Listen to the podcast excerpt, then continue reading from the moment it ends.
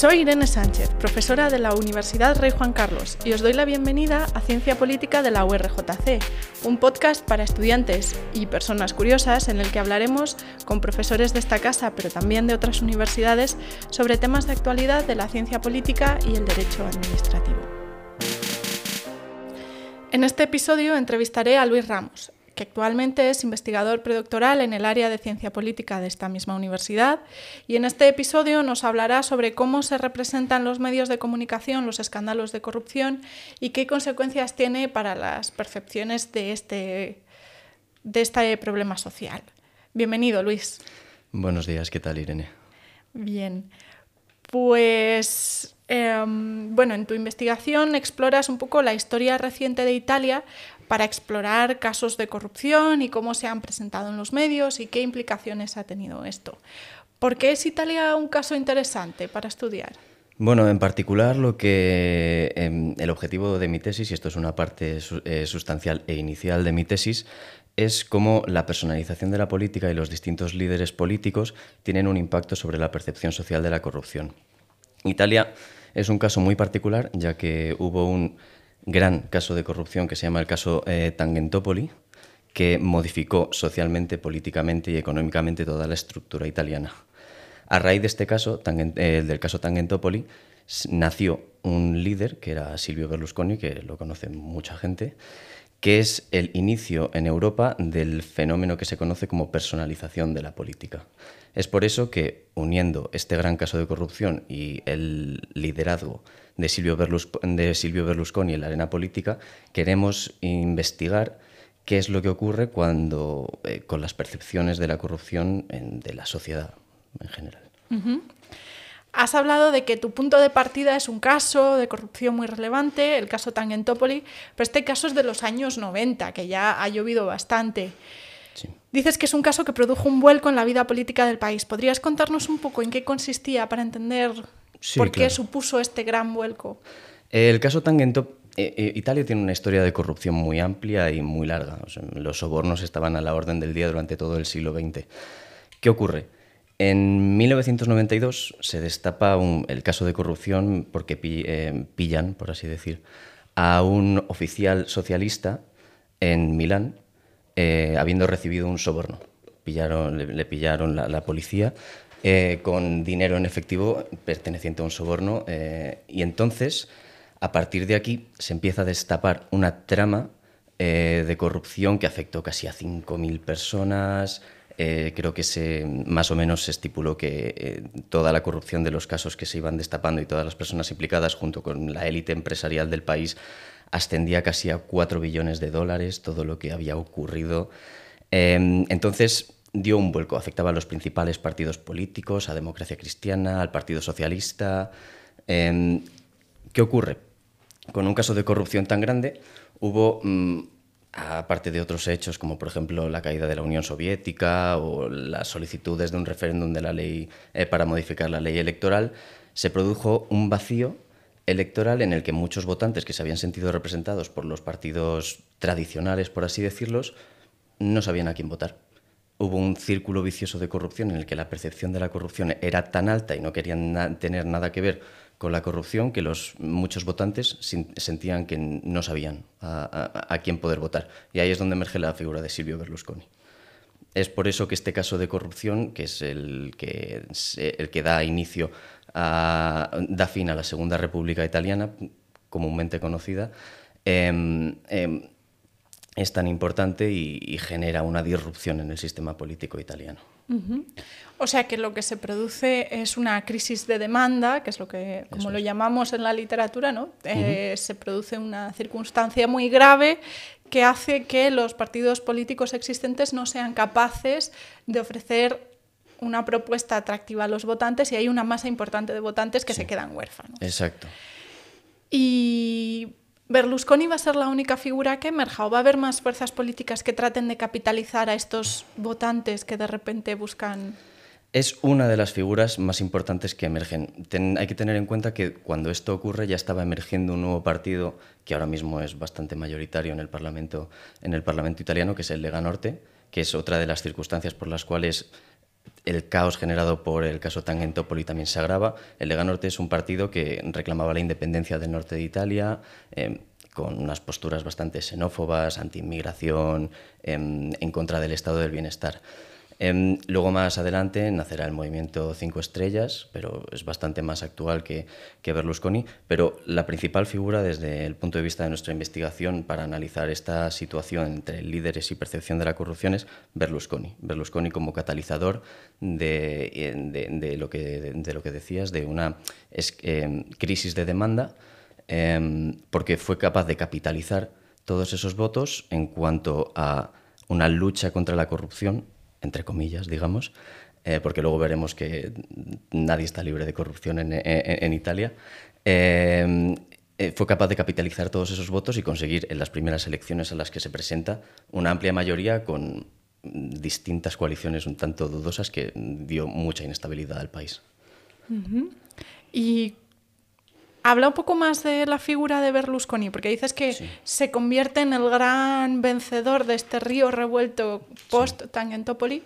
pero ¿por qué se convierte en el gran vencedor? ¿Qué representa o qué consigue representar para convertirse en alguien que, tan, que ha permanecido en la vida política de forma exitosa durante tanto tiempo? Pensemos sí. que Berlusconi murió el año pasado. El año pasado, sí, exacto y se había retirado de la política dos sí. o tres años antes. Uh -huh. Berlusconi es un señor que simplemente se dedica a, a, la, a la, construcción en, en, sus inicios, es un empresario de la construcción. Poco a poco se va adentrando, eh, ve un nicho de inversión, se va adentrando en, en, en la industria de la comunicación. Tiene lo que luego dará lugar a lo que en España conocemos como Mediaset y en Italia también conocemos como Mediaset. Con ¿Qué es Mediaset? Antes de que... Mediaset es el, lo que consiguió que fuera el monopolio de los canales de televisión en, en Italia y como único competidor tenía a las, cadena, a las cadenas públicas, más o menos. Uh -huh. eh, mediante una serie de inversiones aparte de Mediaset, por ejemplo, compró uno de los clubes de fútbol históricos en, en Italia, que es el AC Milán, por ejemplo, eh, fue politizando por así decirlo, los distintos canales de televisión. Eh, cuando ocurre el caso Tangentopoli, él decide que es una buena opción meterse en política, bajo varias premisas. Lo primero es una visión superempresarial del Estado. Intentar eh, que el Estado funcione como una empresa en la que hay un líder y de una forma muy jerárquica, ¿no? Que todo funcione de una forma muy jerárquica. También otra de las premisas de, Berlusconi es la abolición. No la abolición, pero sí la menor importancia en la vida de la gente diaria de lo que es el Estado, una intervención estatal en mínimos. Eh, y luego la lucha contra la corrupción. Aprovechó el discurso de, lucha contra la corrupción al máximo y mediante, como te decía previamente, una serie de coaliciones que hizo en las primeras elecciones que se presentó en el 94 con Lega Norte, y luego con un partido fascista del sur de, de, del sur de Italia, consiguió una amplia mayoría. El primer gobierno de Berlusconi solo duró dos años porque era una inestabilidad, había que manejar una serie de grupos muy distintos, el norte independentista, el sur eh, fascista y luego las distintas coaliciones que, que, podía generar el Parlamento. Eh, era muy difícil de gestionar, dotaba de una gran inestabilidad, ya más aún que la común que hay en Italia, y a los dos años eh, se tuvieron que convocar elecciones. Cabe destacar que ese discurso hegemónico de, la corrupción que adoptó, eh, de lucha contra la corrupción que adoptó Berlusconi, no se vio eh, denigrado, por así decirlo, incluso cuando ocho meses después de acceder al gobierno fue investigado por corrupción una, en una de sus empresas, en un holding empresarial que se llama Fininvest. Eh, es bastante interesante como un líder que tiene como discurso base de sus políticas, o uno de, su, de uno de sus discursos bases de sus políticas, la lucha contra la corrupción, no tuvo ninguna eh, repercusión electoral o ninguna repercusión sobre el apoyo que le daba a la ciudadanía cuando fue investigado por, por, por corrupción. Uh -huh. Pero si no me falla la memoria, este no ha sido el único caso en el que Berlusconi ha sido investigado por corrupción. No. Después ha sido investigado más veces. Exacto. Berlusconi ha tenido amplios y densos casos de, corrupción. El más sonado, que ese fue el más mediático, eh, fue el caso Ruby, eh, que mm, luego desembocó en una trama de prostitución de menores eh, inmensa que salpicaba mucha o gran parte de la élite política. Y este caso comienza cuando una oficial del partido de, un empleado, un empleado público, una oficial del partido de Berlusconi, tiene que llamar a una comisaría en la que había sido detenida una menor eh, bajo la premisa de que era la sobrina de Mubarak para que la liberaran, porque si no podía generar una crisis diplomática y tal. Resulta que esta chica no era la sobrina de Mubarak, sino que era, eh, era una, chica que había acudido a determinadas fiestas que Berlusconi y, y otros políticos celebraban donde habían menores, que las invitaban, las pagaban y celebraban fiestas de contenidos que desembocaban en, un contenido sexual. Berlusconi, por ejemplo, fue, fue investigado por este tipo de cosas.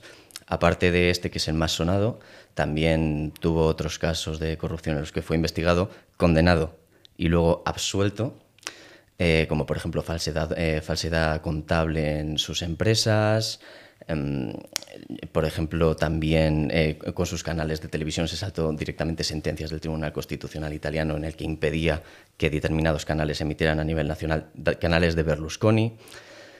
Tuvo muchos casos de corrupción. Lo interesante de esto es saber por qué la gente seguía votando a Berlusconi a pesar de que esto ocurría y tiene mucho que ver con los medios de comunicación. Planteas entonces una situación paradójica, un líder que se ha convertido en adalid de la eh, lucha, ante la lucha contra la corrupción, que en realidad está inmerso cada dos por tres en escándalos de corrupción y sobrevive a ellos. Eso es.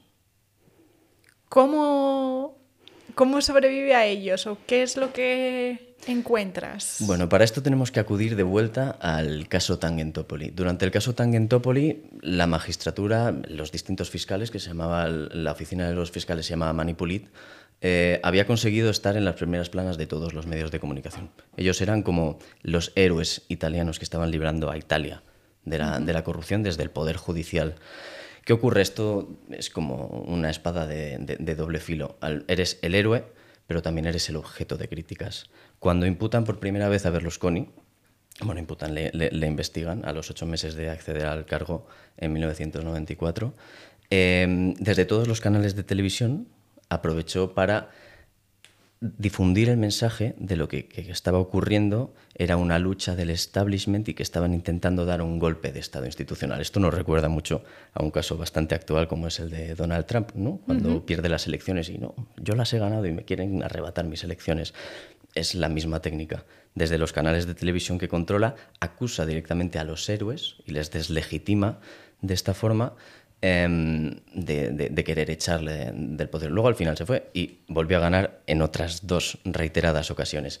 Otro de los elementos también importantes a tener en cuenta durante la época de Berlusconi es que utilizó el poder ejecutivo como presidente del Consejo de Ministros para elaborar determinadas leyes que lo que hacían era poner trabas en la lucha y en las investigaciones del Poder Judicial contra la corrupción. Por ejemplo, la más sonada, la ley, eh, diversas leyes, hay una que aquí en España lo tenemos de siempre, pero él aprueba, justo cuando está siendo investigado en estos casos de corrupción, que los cinco cargos más importantes del Estado italiano no pueden ser investigados por corrupción. Esa es una de ellas. Luego, por ejemplo, eh, para los juristas, eh, seguro si escuchan esto, pues seguramente eh, dirán, ¿qué está pasando aquí? aprobó otra ley en la que para acudir a un juicio por corrupción, por ejemplo, si tienes fondos en un paraíso fiscal y no estás declarando determinado dinero, las pruebas tenían que ser siempre documentos originales. No se puede enseñar una foto de un documento que has visto como prueba de un fiscal, no se puede enseñar una fotocopia, sino que se tenían que traer directamente los documentos originales, lo cual es bastante complicado y lo único que pone son trabas. Además, por ejemplo, también disminuyó eh, los tiempos eh, para que los cargos por corrupción prescribieran. Entonces, este, todo este tipo de factores eh, únicamente consiguió que, pues, en el caso de Berlusconi, en muchas ocasiones saliera no absuelto, sino que al final no, no pudieran juzgarle directamente, o cuando le condenaban, luego recurría y se libraba de ello porque los delitos habían prescrito. Y uno pensaría que a todo el mundo le parece mal la corrupción. Sin embargo, en el caso italiano parece paradójico que haya tantos escándalos y no pase nada electoralmente, ¿no? Se rompe esta dinámica o esta em, hipótesis que hay dentro de la literatura de que cuando un político actúa mal y es corrupto se le castiga. ¿Qué pasa en Italia? ¿Qué les hace? ¿Cómo perciben la corrupción o qué les hace tan peculiares, si es que son peculiares? No es una peculiaridad.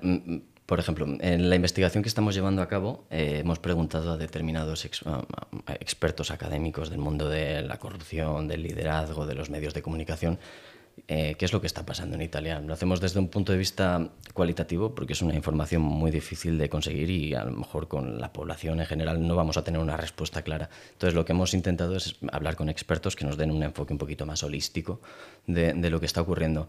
Algunas de las preguntas que, que hicimos era si la corrupción era percibida como una forma de vivir en Italia. Y sorprendentemente, algunos de los expertos, algunos bastantes de los expertos que pudimos eh, eh, entrevistar, eh, nos dijeron que, es uno de los problemas, que la corrupción está arraigada como un valor y como una forma de vida. Y este tipo de, esta variable que analizamos eh, se correlaciona bastante bien con, cualquier otra, como por, ejemplo, eh, como por ejemplo cuando hablamos del liderazgo de Silvio Berlusconi, la aceptación de Silvio Berlusconi, porque a pesar de la corrupción de Silvio Berlusconi sigue siendo aceptado, se correlaciona. Vemos que hay una correlación grande o muy fuerte entre estos dos tipos de variables.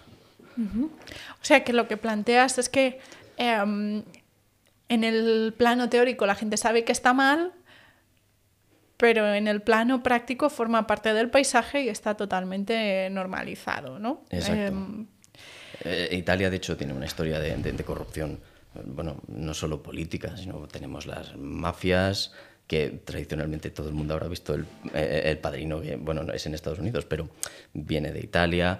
Ahora mismo mm, he estado haciendo recientemente una estancia de investigación en, en, en Italia y en los académicos de corrupción siguen estudiando mafias que se van actualizando eh, con, el tiempo y tienen nuevas técnicas, nuevos métodos. Es un problema endémico, podríamos decir, eh, que está arraigado socialmente y que la gente en Italia tiene normalizado de alguna forma. No, esto no quiere decir que no haya crítica a la corrupción. Crítica hay.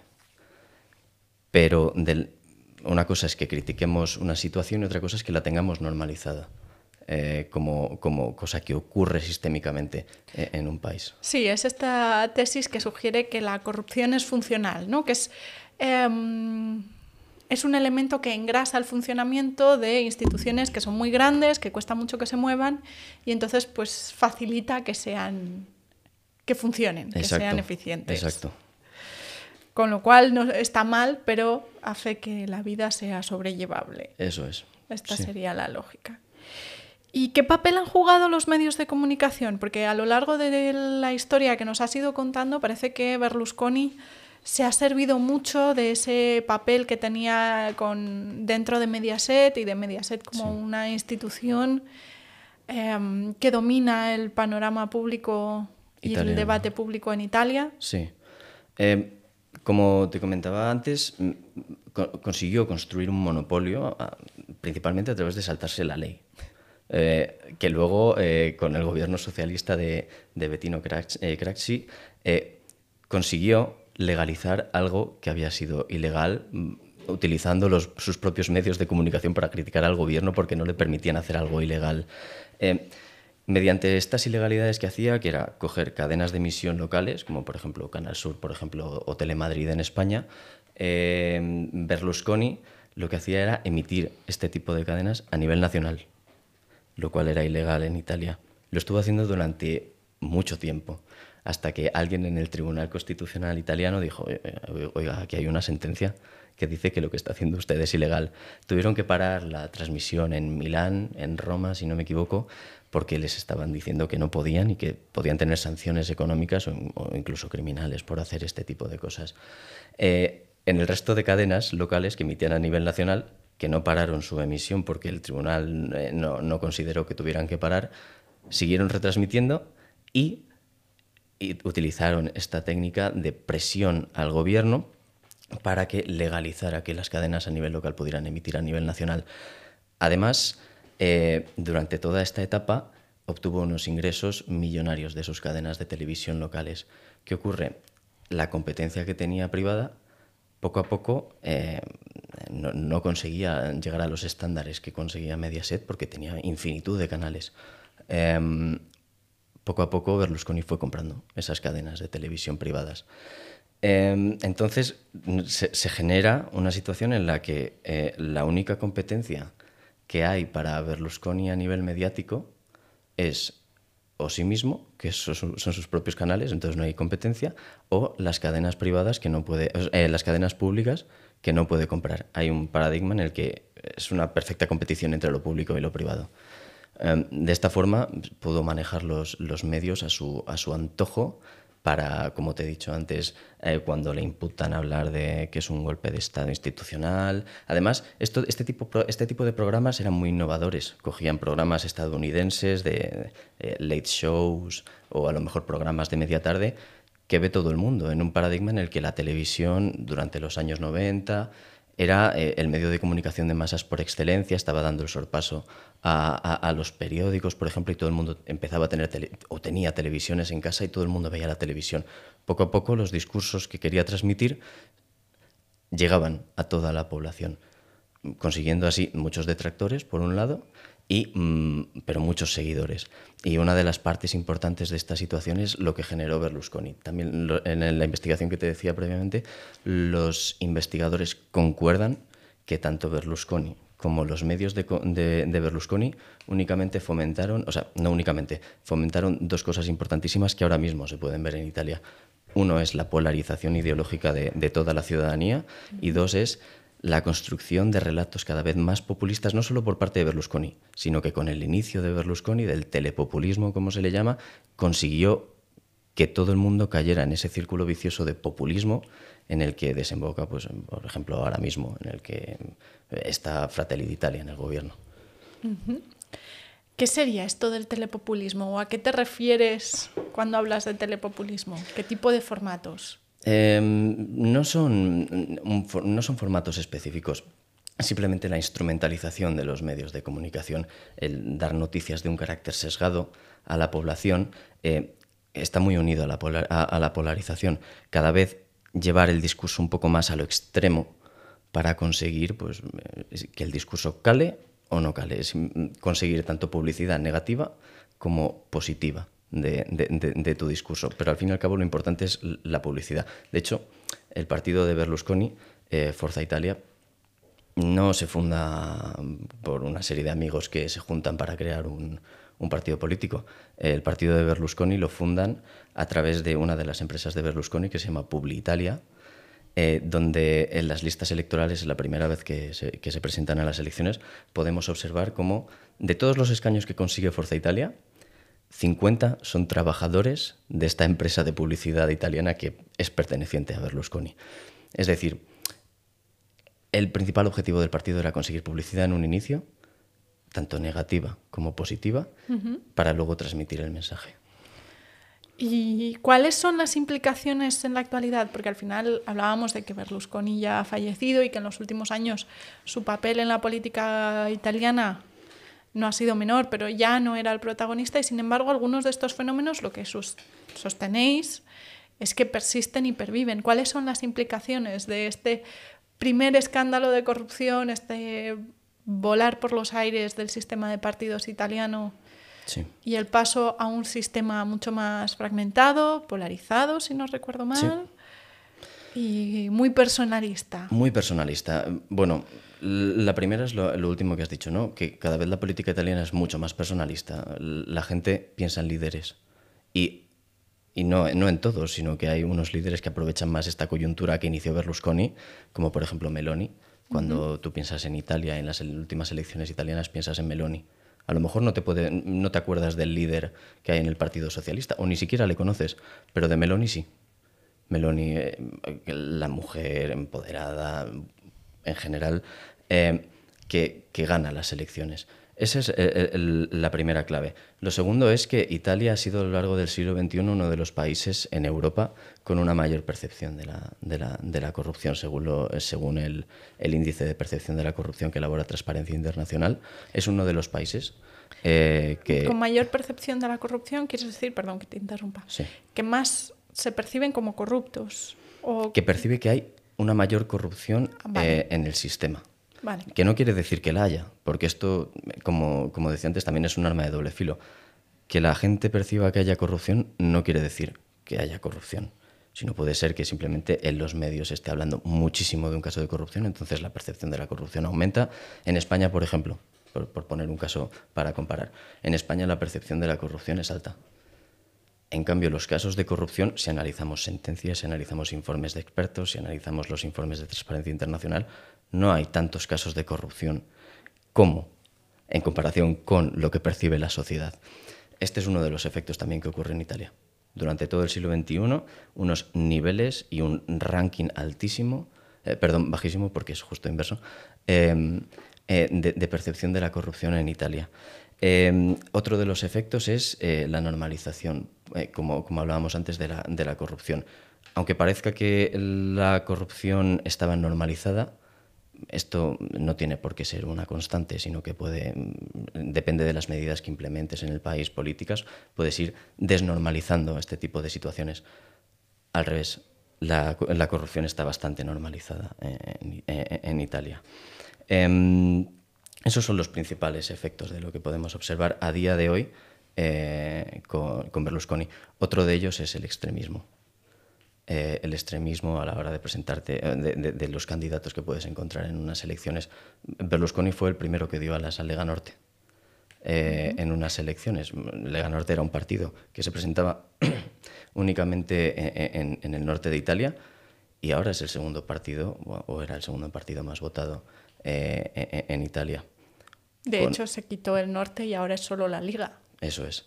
Eh, es eh, y es muy extremo, o sea, los postulados de este partido son muy, muy extremos. Estamos hablando de un partido que pedía la independencia del norte de Italia porque consideraba que Roma, que es la, la capital del Estado italiano, se aprovechaba de los ingresos que, que, también nos recuerda mucho ¿no? a este, este, tipo de discursos a otros, eh, que Roma se aprovechaba de los recursos que tenía el norte para financiar al sur, que es la zona pobre de, de Italia, digamos. Ese extremismo también ha perdurado desde, desde Berlusconi y la polarización, lo que decíamos al principio. Uh -huh. Bueno, pues por mi parte no tengo más que preguntarte. No sé si quieres añadir algo más. Eh, no, simplemente que muchas gracias por haberme invitado a realizar este podcast. Eh, la verdad es que es un tema súper interesante. Eh, que, poco a poco va, vayamos descubriendo cómo la mente de la sociedad va, funcionando en cuanto a esta percepción y cómo a lo mejor hay determinados factores que a priori no tienen por qué parecer tan condicionantes de una situación como es la percepción de la corrupción, que realmente sí, sí que, sí que, sí que, eh, sí que tienen un impacto sobre esta percepción, como por ejemplo es el liderazgo, el liderazgo como constructo sociológico y, político. Eh, es muy interesante y simplemente daros las gracias por invitarme a poder, a, poder explicar esto. Bueno, pues seguiremos con interés tus futuros trabajos. Muchas gracias por participar, muchas gracias por escucharnos y hasta el siguiente episodio.